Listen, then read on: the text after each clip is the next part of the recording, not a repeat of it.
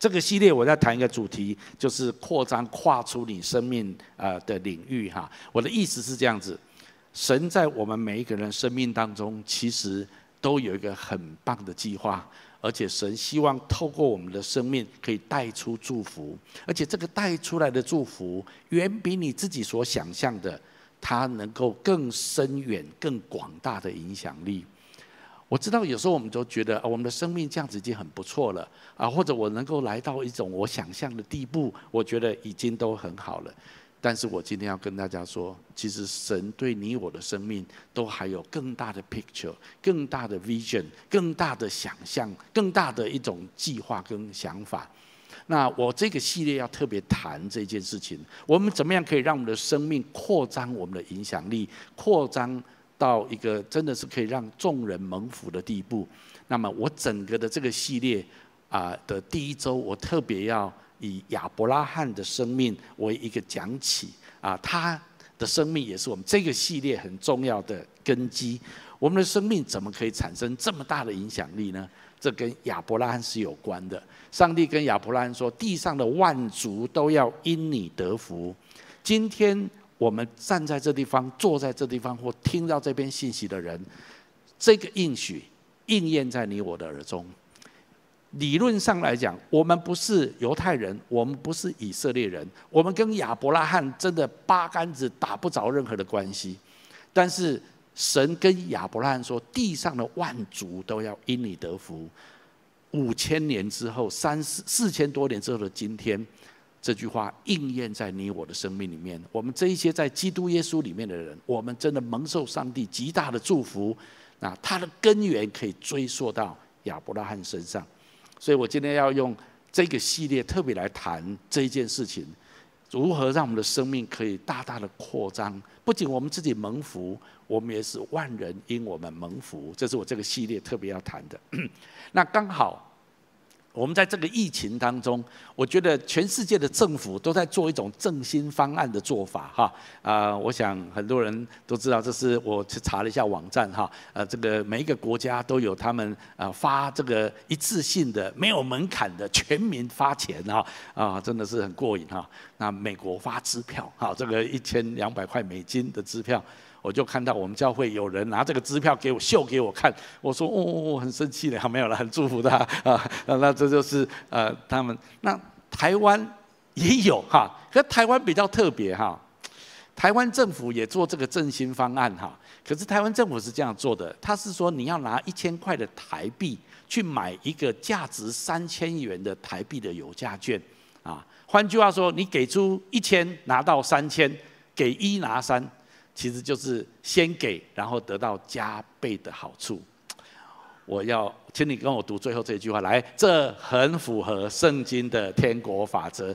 哎，我觉得台湾政府帮我预备了呃一个讲道的一个题材哈啊，其实这是很符合我我知道很多人对政府这一次的这个动作呃有很多的评论不同的看法哈。我政府这么麻烦干什么？就发钱就好了，你干嘛要这样子弄得很多行政工作增加很多的成本啊？当然我们尊重政府，一定有很多不同的考量。但是我今天的重点就是，哎，这个很有意思，就是。你不能够平白无故的拿这三千块的有价券，或者这个呃这个呃呃振兴券哈啊、你要你要付出一千块钱，然后你才会拿到三千块钱。如果这个原则也用在我们的生命当中是成立的吗？我的意思是说，我如果我们愿意这样子给，上帝会让我们的生命产生三倍的祝福吗？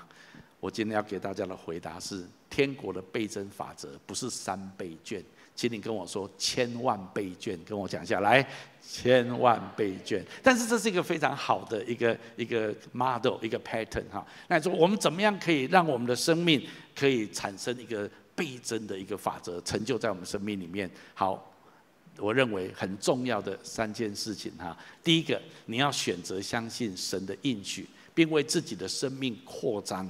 来祷告，我真的要说，神很渴望祝福我们的生命大大的倍增，神渴望祝福我们，而且让神在我们身上的祝福能够祝福我们周遭许多的人。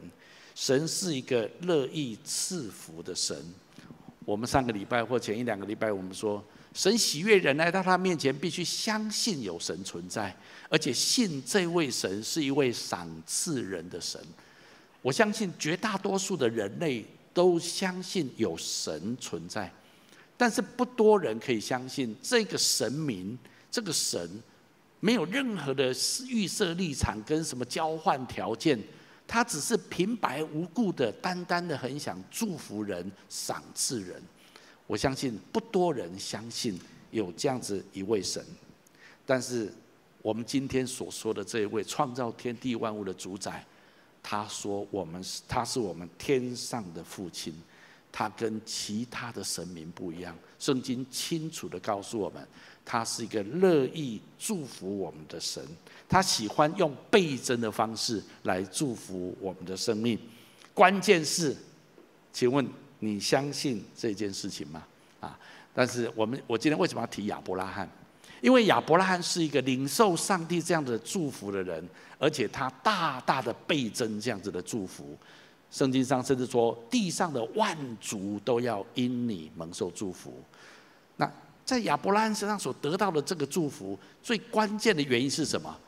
第一件事情最重要是亚伯拉罕相信，当神跟他说什么的时候。他就是就相信，啊，我们请你先来读一处的圣经节好吗？来，于是领他走到外边，说：“你向天观看，数算众星，能数得过来吗？”又对他说：“你的后裔将要如此。”亚伯兰信耶和华，耶和华就以此为他的义。圣经说，神有一天跟他叫出来，你看天上的星星，你能够算吗？以前是没有。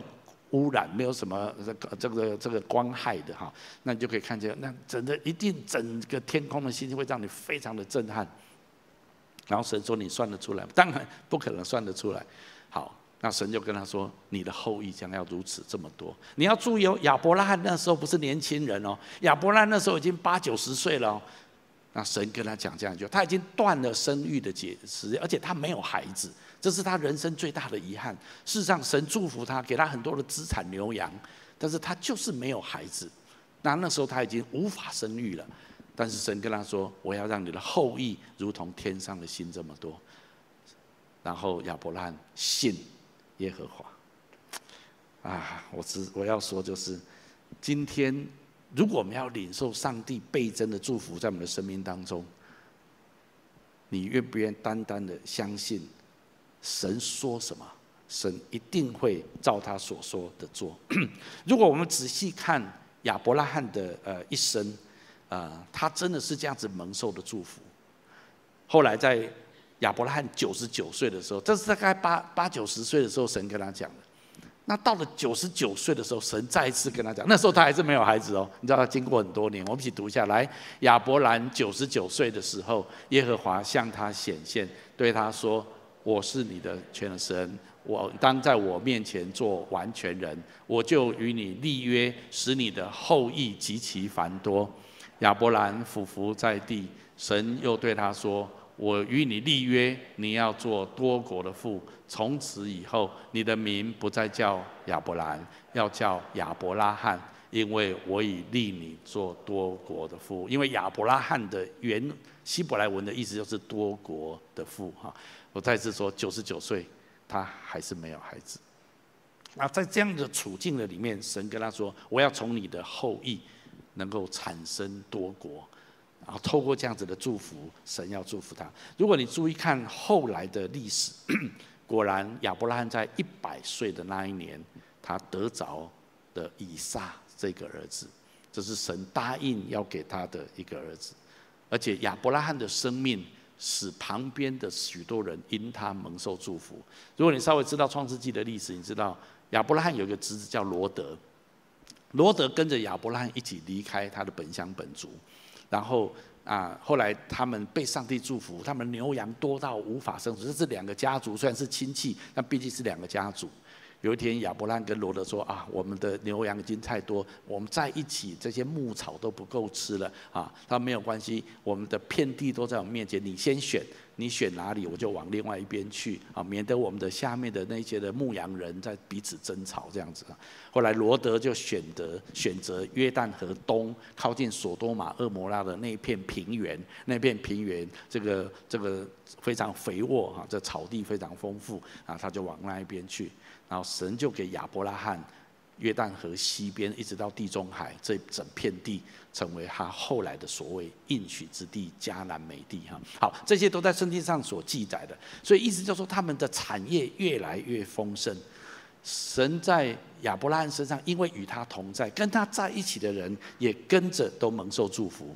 不仅在他那一代，从后来的历史来看，最重要的是耶稣基督从亚伯拉罕的后裔而出，应验了神跟亚伯拉罕说的话。今天万族都因为耶稣基督的救恩跟福音蒙受祝福。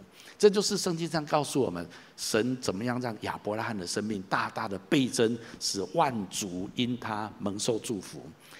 但是今天在新约圣经当中，神启示我们的这个救恩，最令人震惊的一个部分，不仅仅是我们领受到耶稣基督的救恩，这当然是非常棒、最重要的一件事情。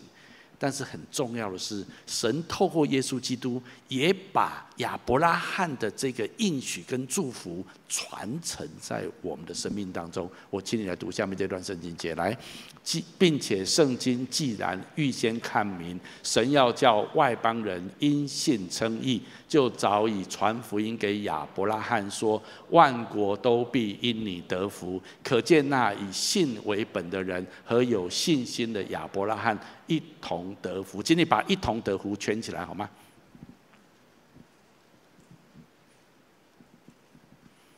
下面我要讲一段非常关键的话，我要请大家很仔细听。上帝跟亚伯拉罕立约，然后上帝跟他说：“你的后裔也在这个盟约里面，我要使你的后裔得福。”从上帝跟亚伯拉罕的立约里面，就是神给亚伯拉罕一份祝福，然后神跟亚伯拉罕说：“这一份祝福会在你所应许所生的那个孩子身上代代相传，一直到你的后裔身上。”如果你看历史，你就知道以撒出生之后，果然以撒领受亚伯拉罕的祝福。如果你看以撒的历史很有趣哦，以撒就搬到一个地方去住。那一些年间有饥荒，别人都无法收成。圣经上记载他耕种百倍收成啊。那别人都饥荒，因为井水没有水，那挖井都是干的。他一挖井，水就都出来。连挖三次，别人都没有井水，他就有井水。请你跟旁边说，因为神祝福他。很简单，就这样。圣经上说，以撒日增月盛，成为大富户，成为当地最有钱、最最最富饶的人。旁边的那些的部落的族长、酋长，他们都发现这个人很奇怪。他们知道是他的神与他同在，在亚以撒身上。那以撒当然很了解，以撒知道那是因为神跟我的父亲立约，有一个亚伯拉罕的恩膏跟祝福在在我爸爸身上，那我是继承的，承接在我身上。以撒生了两个孩子，是双胞胎，一个叫以扫，一个叫雅各。圣经讲得很清楚哦，这个祝福跟这个恩高在雅各身上，没有在以扫身上。所以雅各领受了这一份亚伯拉罕的恩高跟祝福。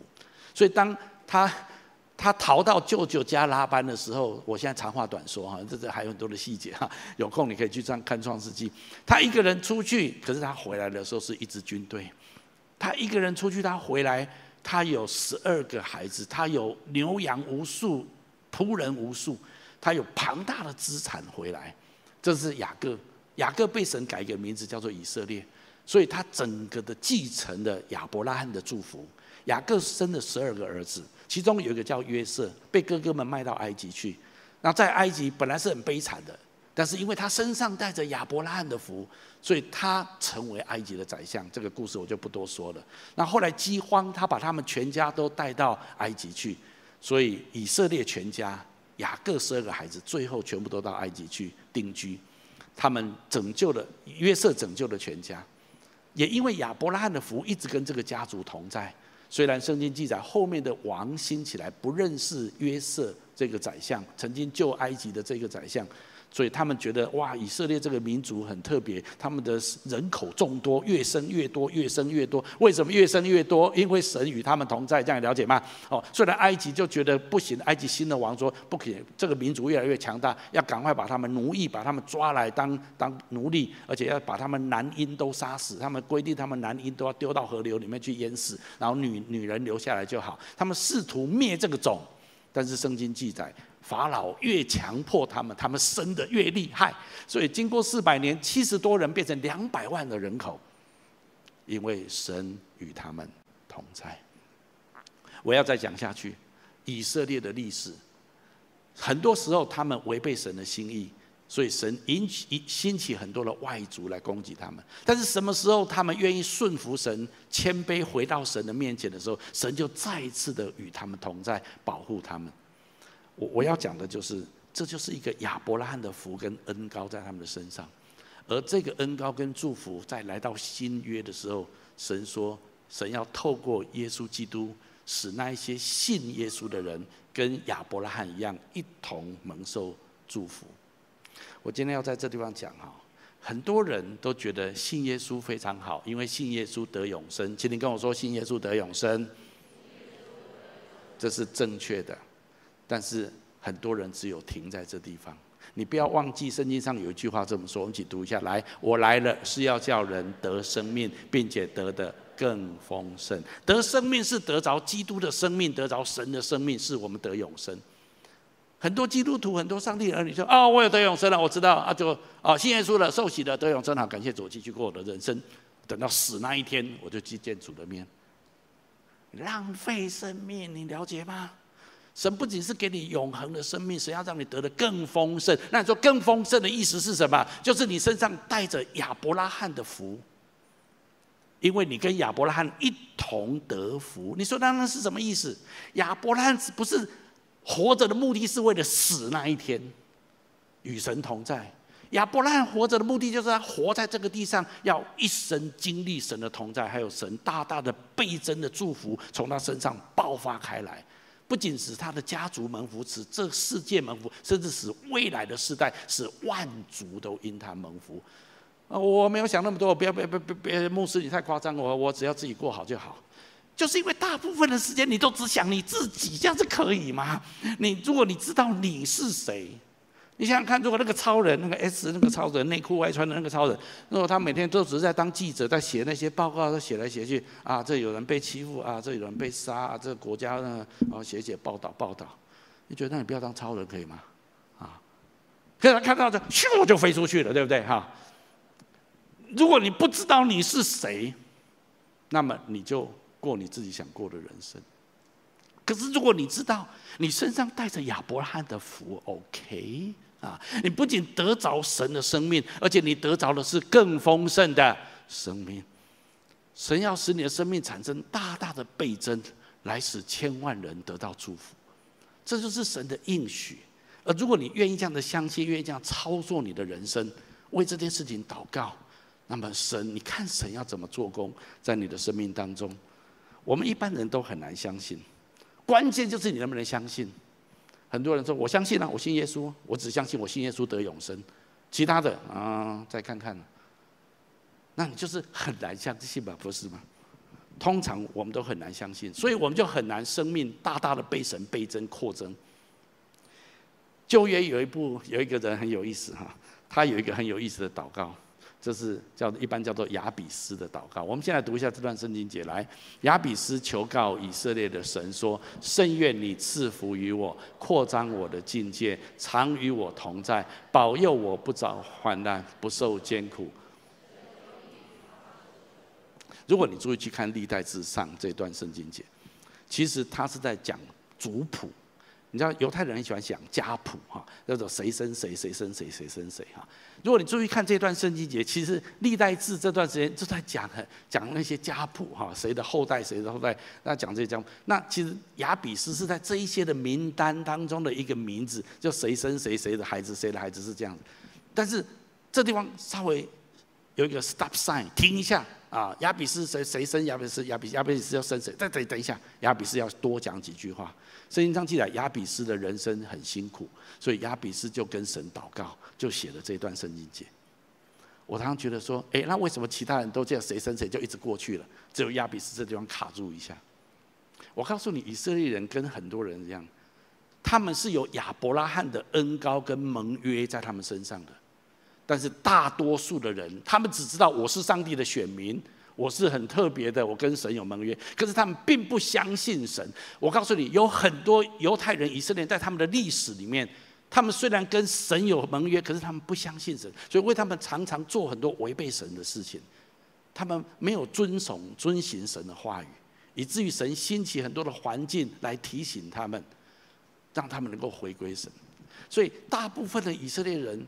并不一定真的那么相信神跟亚伯拉所立的这个盟约，但如果偶尔有一些人相信，他祷告，神就回应他。哎，这个亚比斯很特别，他就，所以我我那么这样描述，亚比斯知道他自己是神的百姓，他知道他是亚伯拉罕的后裔，他知道他在亚伯拉罕的这个应许跟盟约当中，因此他相信，如果他起来祷告，神会祝福他，神果然就祝福他。你说就这样子。就这样子，就这样子，就这样子，就这样子而已，就这样子。问题是你不信呐，你不去求，你不想跟神要。但说我有求过啊，牧师你乱讲，我有祷告啊，神又没有照我祷告的钱。哎，神没有照你祷告的求，是不是就就没有给你这份祝福？我上个系列通通在讲祷告，神有他做事的过程、方法跟原则。亚比斯，我告诉你，亚比斯用他一生的年日来印证他的祷告。亚比斯说：“我今天祷告，明天神果然答应了。”我在这讲，他在讲历史，讲族谱，他是讲一个人的一生，别的人都讲一个名字就过去了。那他这个人的一生可以用这句话来印证，因为他跟神求，所以他的一生领受神新的祝福在他身上。我我要讲的就是，如因为亚比斯知道他是在这个盟约当中的，关键在这地方。我们上个系列有提到，如果你知道神说什么。应许什么？你照着神所说所应许的去祷告，请求神照他所说的成就在你身上。我告诉你，你是最聪明、最有智慧的祷告。摩西知道神要以色列人进到迦南地，不是要再把旷野把他们杀掉，所以摩西跟神求赦免，神就是听了他祷告。但尼你知道被掳七十年就应该要回归了，所以他跟神祷告。神就让外邦的王不认识神的王来成就这件事情。圣经当中非常多非常多神已经应许要做的事情，或者神在我们生命当中许多的应许，如果我们起来抓住应许来跟神祷告，我们相信这个祷告这个应许神必要成就。我再次说，神按着他的方法，按着他的时间，按着他的原则，按着他的过程，成就超过我们意料之外的平安在我们身上。可是是应验神所说的话，这是我们上次整个系列在说的。可是如果你愿意这样子来相信神，而且祷告的时候，这是第一个你生命要开始倍增的第一步。第二步，你要专心仰赖神的引导，来采取实际的行动，顺从。我今天都要用亚伯拉罕的生命来做一个重要的典范跟根基，来描述我们活在这个世界上，我们如何不仅得生命，而且得的更丰盛。我们真的可以让亚伯拉罕，我们跟他一同得福的这个祝福，在我们的身上能够扩张开来，能够爆发开来。所以，第一个你要相信神的应许。亚伯拉罕就是信神说什么，他就是信。而且，如果你稍微知道亚伯拉罕。严格讲起来，亚伯拉罕是在七十五岁的时候离开乌尔，那时候神就跟他说：“我要让你的后裔很多，我要祝福你的生命。”但是他真正得着神答应他给他的那个儿子以撒，是一百岁的时候。请问七十五到一百岁，经过几年？二十五年。如果神跟我说：“哦，我我已经没有生育的能力了。”神说：“我要给你后裔如同天上的星，海不要说哦，感谢主啊，应该。”我明天就怀孕，我太太就怀孕了。下明年我就就看到我儿子了。如果这样子，神才神才照他所说的做啊。请你跟我说，亚伯兰经过二十五年，请问你可以等二十五年吗？你可以等二十五年吗？啊，二十五天我就受不了了，不相信神了，乱讲了，没有真的了。太多时候我们就是这样子啊，不是吗？亚伯兰相信。我今天要鼓励所有的人，神做事有他的原则、时间、过程，但是神说的，他一定照他所说的做。如果你相信，而且为这件事祷告，那么你的生命准备要倍增扩张。再来一个很重要，你要专心仰赖神的引导，并且采取实际的行动来顺从。你除了相信跟祷告之外，你要学习被神来引导，采取实际的行动来顺从神。亚伯拉罕就是这样子，所以我们今天讲主题经文：亚伯拉罕，神要他离开本乡本族，往神指示他的地方去。神说：“你要出来，我要使你成为大国，祝福给你。”圣经记载，亚伯拉罕就出去了。希伯来书讲得更夸张，希伯来书描述亚伯拉罕出去的时候，连要去哪里都不知道。因为神只跟他说：“我必要啊，我要指示你去的地方。”所以你可以想象亚伯拉罕这样子，当他包袱款款的家里面准备要出去的，旁边的邻居：“哎，亚伯拉，你要去哪里呀？啊，那怎么怎么收拾行李啊？怎么全家都要出去的样子？看来不是短暂的出去，是要举家搬家哈？你要去哪里？”亚伯兰说：“啊，我我就是上帝跟我说要去他要我去的地方啊，去哪里？啊，我我不知道，哈哈，不知道你也要出去哦？啊，你你去了，我只知道往西边走啊，去去什么地方？我不知道，到时候神就会跟我讲。哎，有人这样子吗？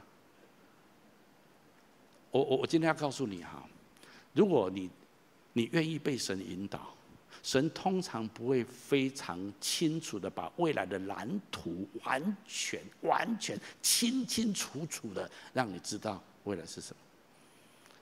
你说为什么神这样？神，你不要这样逼迫我啊！你讲清楚，到了未来我要当王，还是要赚多少钱，住什么房子，薪水多少，收入多少，娶什么老婆，怎么样的生活方式，你要给我讲清楚，让我衡量完之后再决定要不要去。通常我们的意思是这样子哈。讲清楚，条件讲好，我才要不要去。神说：“相信我，我会祝福你走出来。去哪里？不用问，跟着就对了。”啊啊啊 啊啊！哦，我们很难接受这种这种 pattern，对不对？这种 model 就是 excuse me，神让你自己去好了哈。我我想大部分人都是这样子。我再次说，这就是信心很重要的地方。你相不相信神说他会祝福你？他就是会祝福你。啊，怎么祝福你？不要问，就是会祝福你，就这样子哈。啊，去哪里？不要问，就跟着出来就好了哈。啊，你有时候我问说啊，为什么神要这样子？我我现在比较了解，因为神要你每一天都亲近他，跟随他。神不要说哦，那我知道我原来蓝图是这样，哦，收入这样子是这样子，我的生活方式是这样，好，那走了，那沿路上都不跟神讲话了，要过自己的生活，是不是？啊，神也跟你，神跟你说了，不用不要讲，我已经知道，要走走就好了，不要不要不要不要讲话啊，安静他，要走走。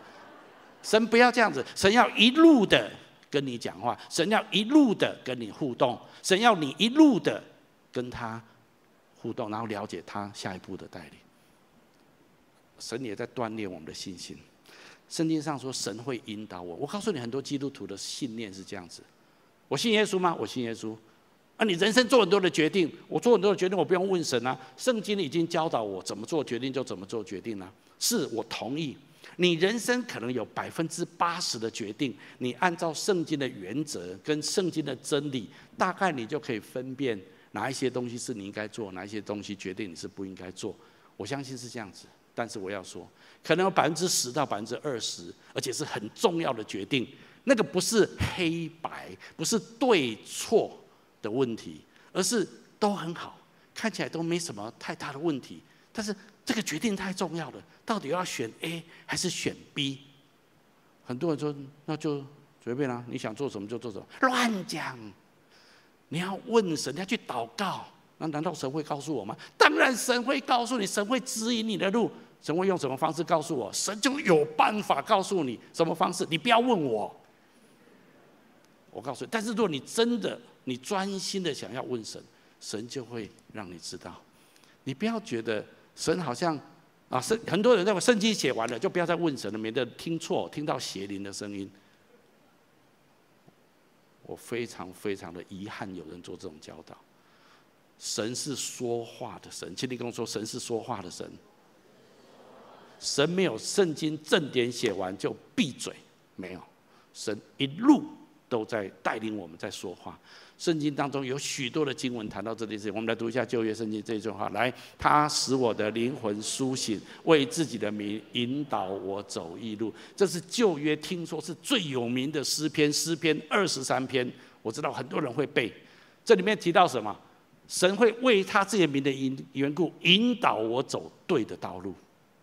神是一个引导人的的，除非你不 care，那那当然算了。可是如果你 care，你很在意，你很想走在神所引导的道路当中，那么你就神就会引导你。圣经上还有这处圣，这是我的座右铭，我们一起读下来。你要专心仰赖耶和华，在自己的聪明，在你一切所行的事上都要认定他，他必指引你的路。请你把必圈起来。很多人从来不问神啊，到底要不要换这个工作，要不要做那件，要不要做这个决定？当然有些事情你不用问，你要可不可以去偷窃？主啊，这次行窃抢银行，主你与我同在，这是不用问，这样可以吗？哈，能不能婚外情？我很有感动，我对我的女秘书充满热情，充满感动啊！但是我家里面那个哈，我就是没有感动，这样圣灵应该带领我这个地方。请你跟旁边说，这不用问神，这种东西就不用问啊。黑白对错，圣经的教导很多地方很清楚的。就算你做异梦，哦，我做异梦，终于跟他结婚了啊！这样终于是说，显然圣灵在启示我啊，可以做这样的事情。乱讲啊，没有这回事情。OK，好。所以这些事情很多我同意，百分之八十的决定，可能你从圣经，你尊敬神的话，按照神的原则来操作人生，大概你都可以决定了。但是我必须说，有一些的重大的决定，或者有一些决定，没有绝对的对错，没有绝对的黑白。那那时候到底你要做哪个决定？你要知道这个决定可能影响深远。那请问你要做什么决定？我告诉你，关键在专心仰赖。请你跟我说专心仰赖。通常我们都是问问看啦，那神你的意思听听看，讲讲看啊，发发预言看看，听一听。啊，不合我意哈，那就算了哈，我继续做，这是？啊，神从来 没有要跟你做这种事。你如果专心寻求，神就一定会指引你的道路。我必须说到如今，神都在指引我们的道路。圣经当中充满这样子的例子。当摩西带领以色列人出来的时候，神引导他们到红海旁边。其实是神把他们引到死胡同里面吗？你知道吗？因为后面埃及追兵马上来了。在那个很困难的时候，神跟摩西说什么？一起读下来。耶和华对摩西说：“你吩咐以色列人往前走，你举手向海伸杖，把水分开，以色列人要下海走干。”你知道，神就说：“来到这个地方，神说，我当然对我的后面有想法，你不用怕，你把杖举起来。”我们都知道红海裂开在他面前。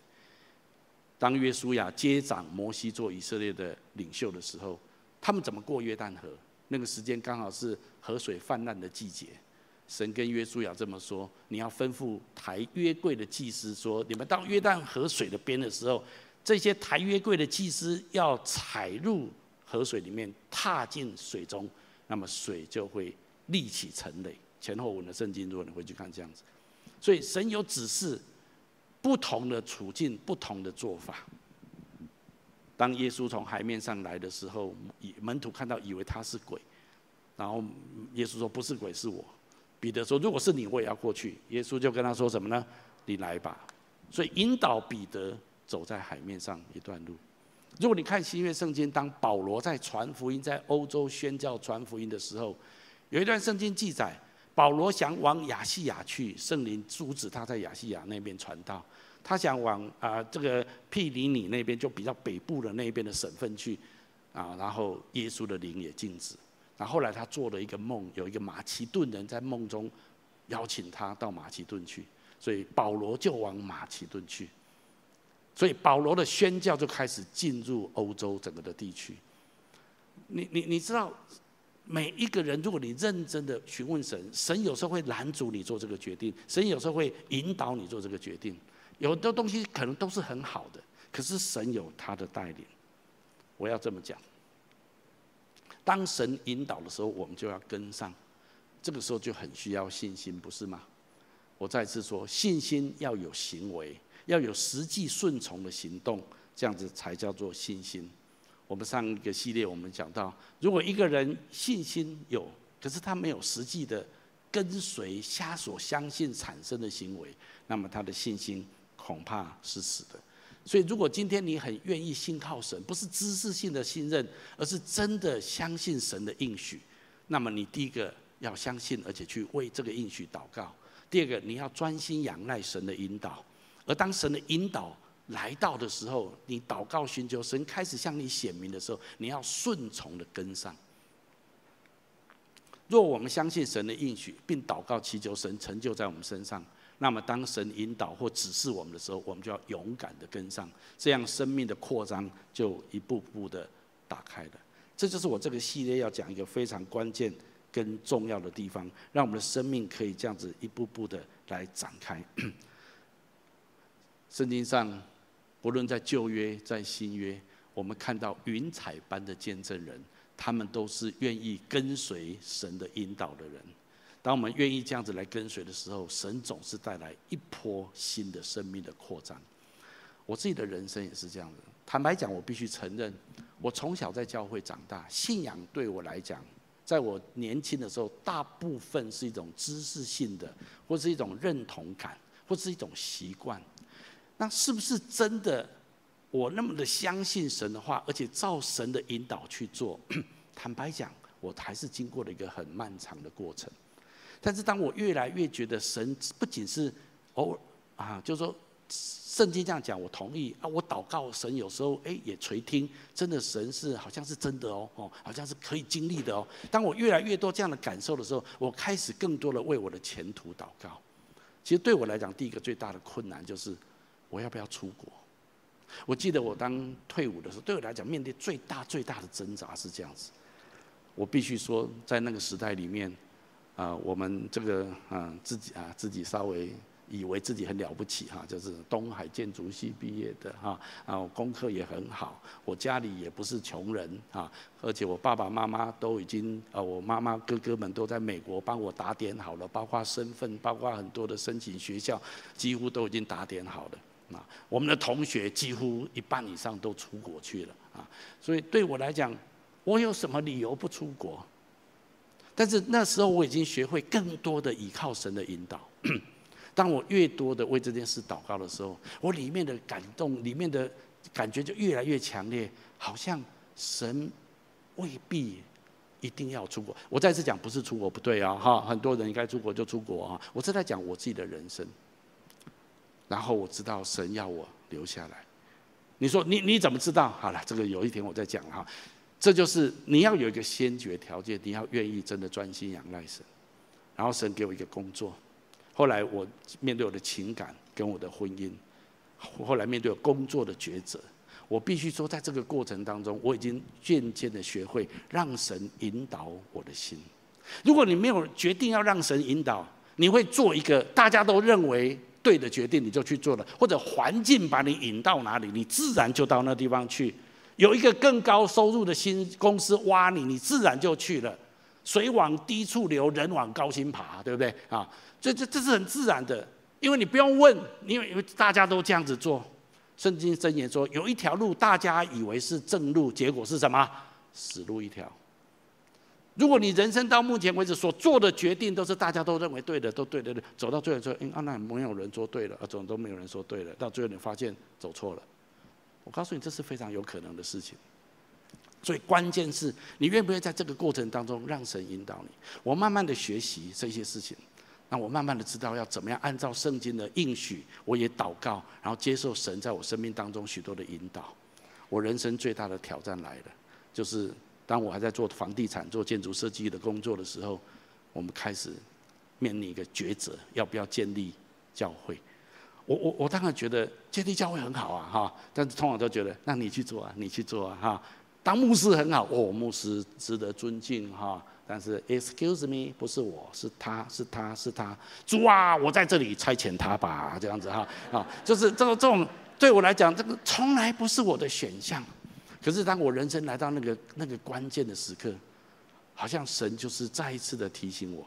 我年轻的时候，神放在我里面的感动，其实那些东西都是多年铺陈的。我告诉你，神对你的带领，如果你认真的跟随，神不会突然叫你做一件很很突兀的事情，都是多年的铺陈，你越来越对神有信心，你越来越祷告，你越来越相信神的引导。然后有时候一个关键的季节来到，你必须勇敢的做一个决定来顺从神，一个一个这样来做。当你愿意这样子做的时候，神就一路的引导你。当我们决定要建立经济教会的时候，对我来讲真的是很困难。最大的困难就是我的收入会改变很多，我的生活方式会改变很多。我原来引以为傲、引以为荣的很多的事情，我现在可能必须要先放下来。我最难面对的恐怕就是那些很爱我周边的人，他们对我这样的决定是认同的吗？坦白讲，绝大多数都是不认同的。那我能够劝服他们认同吗？但是好像也很困难。无论如何，对我来讲，神有时候来到一个季节、一个时间，神要引导你往一个地方去的时候，你愿不愿意？相信而且顺从，如果愿意的时候，你的生命就要开始扩张。最后一个我要提的最重要的，你要愿意给出神的赏赐来成就生命扩张的倍增。这是亚伯拉罕给我们看见他生命最大、最大、最有力量的地方。亚伯拉罕最后把神在一百岁给他生出来的儿子叫做以撒。当以撒青少年的时候。神有一天跟亚伯拉罕说：“你把你的这个儿子，你一百岁所生的这个儿子，把他献给我。”亚伯拉罕知道什么叫做献给神，圣经说用燔祭的方式献给我。亚伯拉罕常常在献祭给神，他知道献燔祭就是把一只羊抓来，肚子剖开，把血流干，内脏挖掉，然后切成块，用火烧掉。当神这样跟他讲的时候，神他知道神要他把他的儿子这样子对待。圣经记载，亚伯拉罕二话不说，第二天早上就带着他的孩子还有柴火上山。一路上，他的儿子还在问说：“爸爸，平常我们献祭的时候都有牵一只牛或一只羊，为什么我们今天没有牵呢？”你要是父亲，你听在耳朵，你会怎么样？啊，圣经记载，来到那个上帝所说的山，亚伯兰就把儿子绑起来，放在祭坛上。当他正准备下手的时候，天使出现，跟亚伯兰说：“停止，不可以动手在这个童子的身上。”然后天使让他：“你看旁边的草丛。”亚伯拉罕没有注意到，一看旁边有一只野野山羊，它的脚脚被荆棘捆住绊住。天使跟他说：“你用那只野山羊来代替你儿子献祭给耶和华。”圣经就这样子记载这件事情。然后神跟他讲后面这段话，我们一起来读一下。来，耶和华说：“你既行了这事，不留下你的儿子，就是你独生的儿子，我便指着自己起誓说：论福，我必赐大福给你；论子孙，我必叫你的子孙多起来，如同天上的星、海边的沙。你子孙必得着仇敌的城门，并且地上的万族。”因为你听从了我的话，这一段是亚伯兰信心的最高峰。但是亚伯兰非常清楚知道，这个儿子不是他自己用他的天然的能力生下来的儿子，是超自然的能力让他生的。而且神说，从这个孩子的后裔，神要让他的孩子后裔如天上的星、海边的沙。圣经后来在新约圣经有描述亚伯拉罕内心在想什么。亚伯拉罕内心在想说：“我今天就算把这个儿子杀死了，献祭给神，神有办法让他从死里复活，因为神答应我，就是这个孩子，从他的后裔要生出天上的星、海边的沙这么多。所以圣经记载，亚伯拉罕是人类历史上第一个相信这一位耶和华神是可以使死人复活的神。”那为什么我们可以跟亚伯兰一同得福？因为我们跟亚伯兰有相同的信心，因为我们相信神让他的儿子耶稣基督死后第三天怎样从死里复活。这就是为什么我们今天能够跟他一同得福，因为我们相信这一位神是使死人复活的神，这位神是赐给我们永恒生命的神。好，那亚伯拉罕做了这件事之后，神说：“我要赐大福给你。”我今天要讲的重点是。神常常赐给我们很多的赏赐跟祝福，有一种神学就是哦，这些赏赐跟祝福就是我的，就表示用这个我来荣耀神，为主做见证。你看我有很多钱啊，我很健康，我什么都有，表示上帝很很多给我的祝福，很好。我告诉你，神也很愿意祝福你，可是你愿不愿把上帝给你的祝福愿意献给神。如果你愿意献给神，那么神在你生命当中要做爆炸性的祝福。那个祝福就不单单在你身上，而要从你身上产出千倍万倍的祝福。历史上充满这样子的故事。摩西，你知道摩西他是埃及王子，当他在埃及的王宫长大之后，他也可以说以色列虽然是我的民族。但是还好，我是埃及王子，我在王宫长大。哎呀，可怜呐！哦，那你们就忍耐着。好，有一天我如果当法老王，我再对你们好一点。好，啊，你们继续当奴隶这样子哈。没有，摩西他知道他有一个使命在他身上，他必须要去解救、释放他的民族。可是他如果要做这件事情，他就必须要放弃他埃及王子的身份。但是也因为他有埃及王子的身份，他有力道。还有训练，他有知识，他有能力。如果与神同工的话，可以做这件事情。我们都知道，摩西做了这个选择。但是说白一点，摩西为什么可以成为埃及王子？是谁造成的？那个时代，当摩西还是个婴孩的时候，多少男婴淹死在尼罗河里面？只有这个竹篮子承载着摩西的这个竹篮子。就一直飘飘飘啊！为什么刚刚好飘到法老女儿洗澡的地方去？啊啊！刚好法老女儿捞起来之后，一打开，哇，好可爱的孩子啊！一看就爱上了。谁安排的？我问你谁安排？所以摩西能够成为埃及王子是谁安排的？是谁的赏赐？请你跟我说，神的赏赐。当然，摩西也可以不要去管他的民族以色列人被奴役，他继续过他埃及王宫的生活。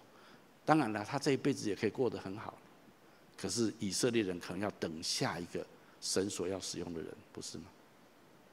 那埃及摩西愿意，他放弃神给他的赏赐——埃及王子的身份。圣经有描述，尼西米是酒政，酒政就是在皇帝旁边帮皇帝尝酒的，是皇帝最信任的心腹，所以有任何食物来吃，他先吃；要毒死他，先毒死。所以尼西米是很受皇帝宠爱的一个一个很好的臣子，在他旁边。可是尼西米他是犹太人，当他听到耶路撒冷城墙被毁的时候，他心中非常的难过。他去请求皇帝，让他能够回到他的家乡，重建耶路撒冷城墙。这个故事记载在尼西米记。尼西米记说真，尼西米说真的，他不需要过那种日子。说真的，他回去耶路撒冷是很多的困难，内忧外患。你有机会读尼西米记，你就知道。可是尼西米，因为他有这个身份，他愿意冒险放下他的身份，去做一件 mission impossible 的事情。但是这个身份是谁给他的？神给他的。以斯帖就更不用说，以斯帖成为王后，但是当国王下一道诏书。在某年某月某一日要杀死所有的犹太人，以斯帖自己是犹太人，可是没有人知道他是犹太人。其实他不讲就好，他的民族都死光了，至少他还活着，还过着皇后般尊贵的生活。但是以斯帖愿意献上他王后的这个位分，他冒死去见王，劝王改变这个诏书。这记载在以斯帖记。我在讲什么？神很乐意赏赐我们。你也可以把神所给你的赏赐据为己有，这就是我的，这是我该得的，我的享受。或者你愿意看见，当一个季节来到，有一个需要，你看到一个处境，你看到神在你身上有个感动跟呼召，你愿意给出上帝给你的赏赐。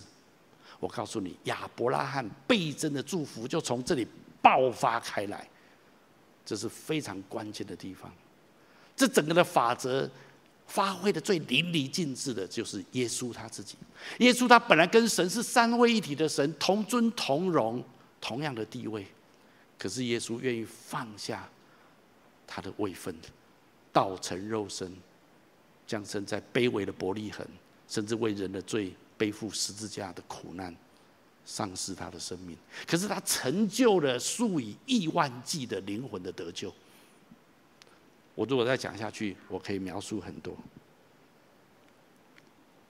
神永远在等候他的儿女，愿意回应他的呼召。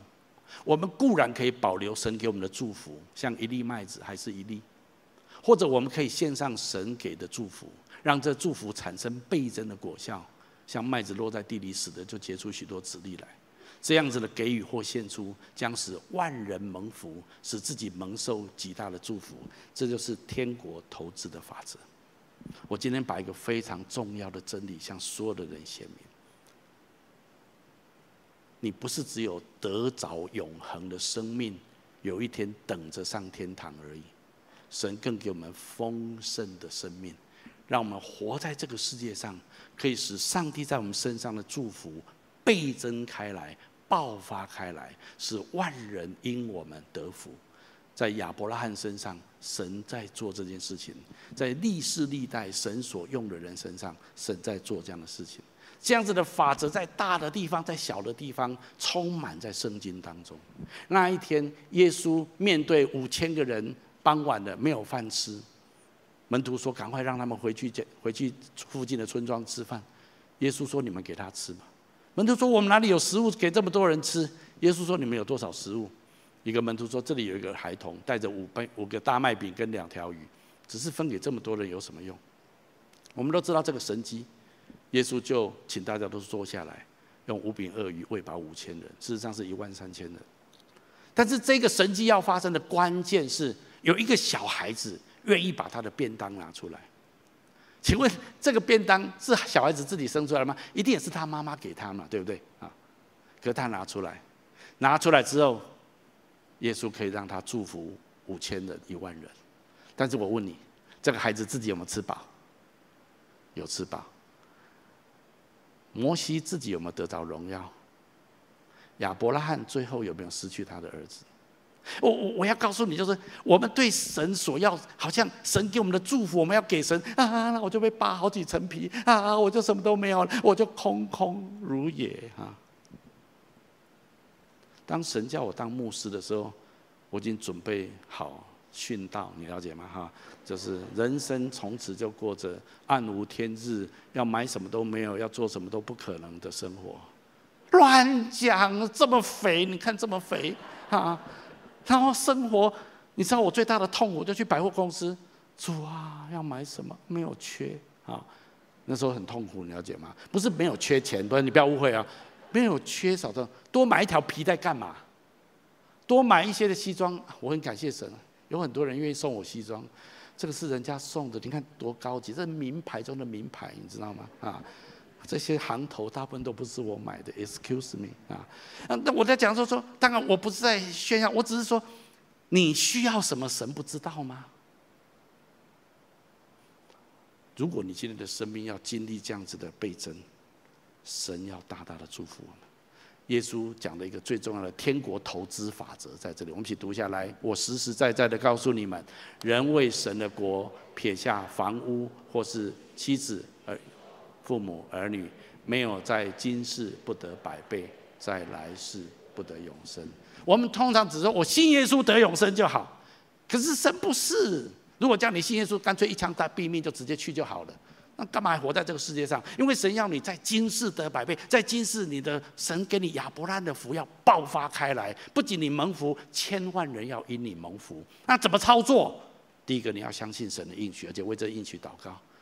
第二个，你要愿意专心的仰赖神的引导，然后愿意凭信心来跟随跟顺从，然后当一个季节到了，当一个处境来到的时候，你愿意把上帝给你的祝福再来献给神。我告诉你，那将是一个循环。最近神跟我讲一件事情，神让我想到五饼二鱼，我们刚刚读的那个圣经节，在这个疫情来的时候。神问我说：“你愿不愿意把金旗教会像五饼二鱼一样献给我？”我现在已经训练有素了，你知道吗？啊，我说神全部拿去啊，哎呀，这是这是 please 啊，这是你的，你不要让我当主任牧师都没关系。但是金旗教会这二十五年来是你做成的，如果你可以把金旗教会拨开，喂饱十四亿的华人，do go ahead do it，我做什么都没关系，你要怎么用金旗都没关系。我告诉你，这几个月下来。神真的在做这件事情，我们从来没有想到我们可以做网络小组。你说做网络小组，我们教会的全职同工幕后多忙碌吗？啊，我叫他们拍一个影片，把幕后的操作全部都做一个影片，很有趣啊！但是我们最近完成一万的生命更新营，我我常我跟神说啊，如果你可以让我们做线上网络一万跟现场一万，圣灵同样的恩高，圣灵同样的充满，发预言同样的准确，就证明你要我们做这件事情完全应验。我告诉你，神是要我们去牧养全世界十四亿的华人。我说主，你可以把惊奇拆解，来喂饱这十四亿的华人。我不知道神要怎么做了，我只是说这个主权全部在神。我我只要告诉大家，其实神给你的祝福，如果你愿意，在神的时候跟季节来到，有一个需要在那一边，你跟神说：“主啊，我愿意献上，请你使用没有关系。”神不仅不会把你掠夺掉，神要使用他给你的赏赐，倍增千万倍这个赏赐，而且神要加倍的再奉还给你。阿门吗？如果你相信神应许是这样的一位神，你的人生将大大的倍增。我们起来祷告，阿爸父神，我奉你的名祝福每一位亲爱的来宾、朋友、弟兄姐妹。主帮助我们的生命可以这样子来领受你在我们生命当中诸多的应许跟祝福，为的是要使我们的生命可以大大的倍增。我要请大家继续把眼睛闭着，在我预备这篇信息的时候，我灵里面有一些的感动，容许我继续用一些话来鼓励我们当中一些人。我觉得我们在当中有一种人，不论在现场、网络或分堂点，你一直常常感受到自己的生命是非常的无奈跟无助的。你始终觉得你很羡慕别人，别人可以那样子的活出上帝在他们生命中的美好的计划，可是对你来讲，你是非常困难跟受到限制的。你觉得神的生命的扩张跟祝福跟你是无缘的。我觉得今天神要跟你说，我的孩子，你的处境，神他完全了解。神要怎么样使用你，扩张你的生命，其实不是你所想象的，或者一般人所想象的方式。因为神的意念跟神的道路高过人的意念跟道路。特别你不要忘记，你是神所造的，神知道如何扩张你的生命。神知道如何把亚伯拉罕的福从你的生命当中爆发开来，祝福成千上万的人。所以今天神要跟这样的人说：把你自己再一次的交给我，让我引导你的生命，信靠我，跟随我，顺从我，我必使亚伯拉罕的祝福从你身上扩张开来。我相信这样的话是神要给这样子的人。第二种人，我觉得我们当中有很多人，不论在现场或分堂点。神给你诸多他的赏赐，神也真的很乐意祝福你的生命。神看见你领受他这么多的赏赐，你过得很快乐，有很多的感恩，神也非常喜悦。但是我觉得今天神要跟这样的人说，你也可以继续把这些的赏赐据为己有。但是如果你愿意，在神向你显明的时候跟季节。神让你看到一些的需要的时候，你愿意把神给你的赏赐跟祝福，再一次的还给神，献给神。那么，到底那个是什么？我觉得是神说你知道，我只要这样的讲就好，你会知道神给你的赏赐是什么，你可以献给神的是什么。圣灵说你会知道，如果你愿意这样子献上，你将步入你生命更大的扩张。更使万人得到祝福。我要请大家继续把眼睛闭着，在我们当中或者在网络现场分堂点，可能还有人你还不是基督徒，或者你还不太确定你跟这位上帝之间的关系。其实今天一样，上帝要祝福你的生命，上帝乐意赏赐你，甚至愿意上帝不仅给你生命，他要给你更丰盛的生命。如果你愿意领受上帝的祝福跟赏赐，又愿意像亚伯拉罕一样把这个祝福。分享出来，给予出来，上帝要使你祝福成千上万的人。也许你要问说，那我应该怎么做呢？第一个最重要就是要领受亚伯拉罕的福。我们怎么领受亚伯拉罕的福？圣经说，那些在基督耶稣里面的人，有同样信心的人，他们就跟亚伯拉罕一同得福。所以下面要做一个祷告，来接受跟信靠耶稣。我邀请你可以跟着我的一起来做这个祷告，来领受亚伯拉罕的福。在你的身上，亲爱的主耶稣，在这个时候，我愿意打开我的心，我愿意打开我的心，邀请你进到我的心中来，邀请你进到我的心中来，成为我的救主，成为我的救主，还有生命的主宰，还有生命的主宰。我要请求你赦免我的罪，要祈求你赦免我的罪，宽恕我一切的过犯，宽恕我一切的，带领我的人生，带领我的人生，活在你最美好的旨意中。活在你最美好的旨意中。我要领受亚伯拉罕的福，我要领受亚伯拉罕，我要分享亚伯拉罕的福。我要分享亚伯拉罕的福。我这样子祷告，我这样子祷告，是奉耶稣基督的名，是奉耶稣基督的名。阿门。如果你刚刚跟我做这祷告，我要非常恭喜你，我鼓励你继续来到教会，更多来认识这位爱你、创造你的神。好吧，我们从座位上站起来，我们用这首歌来回应今天的信息。我愿这一生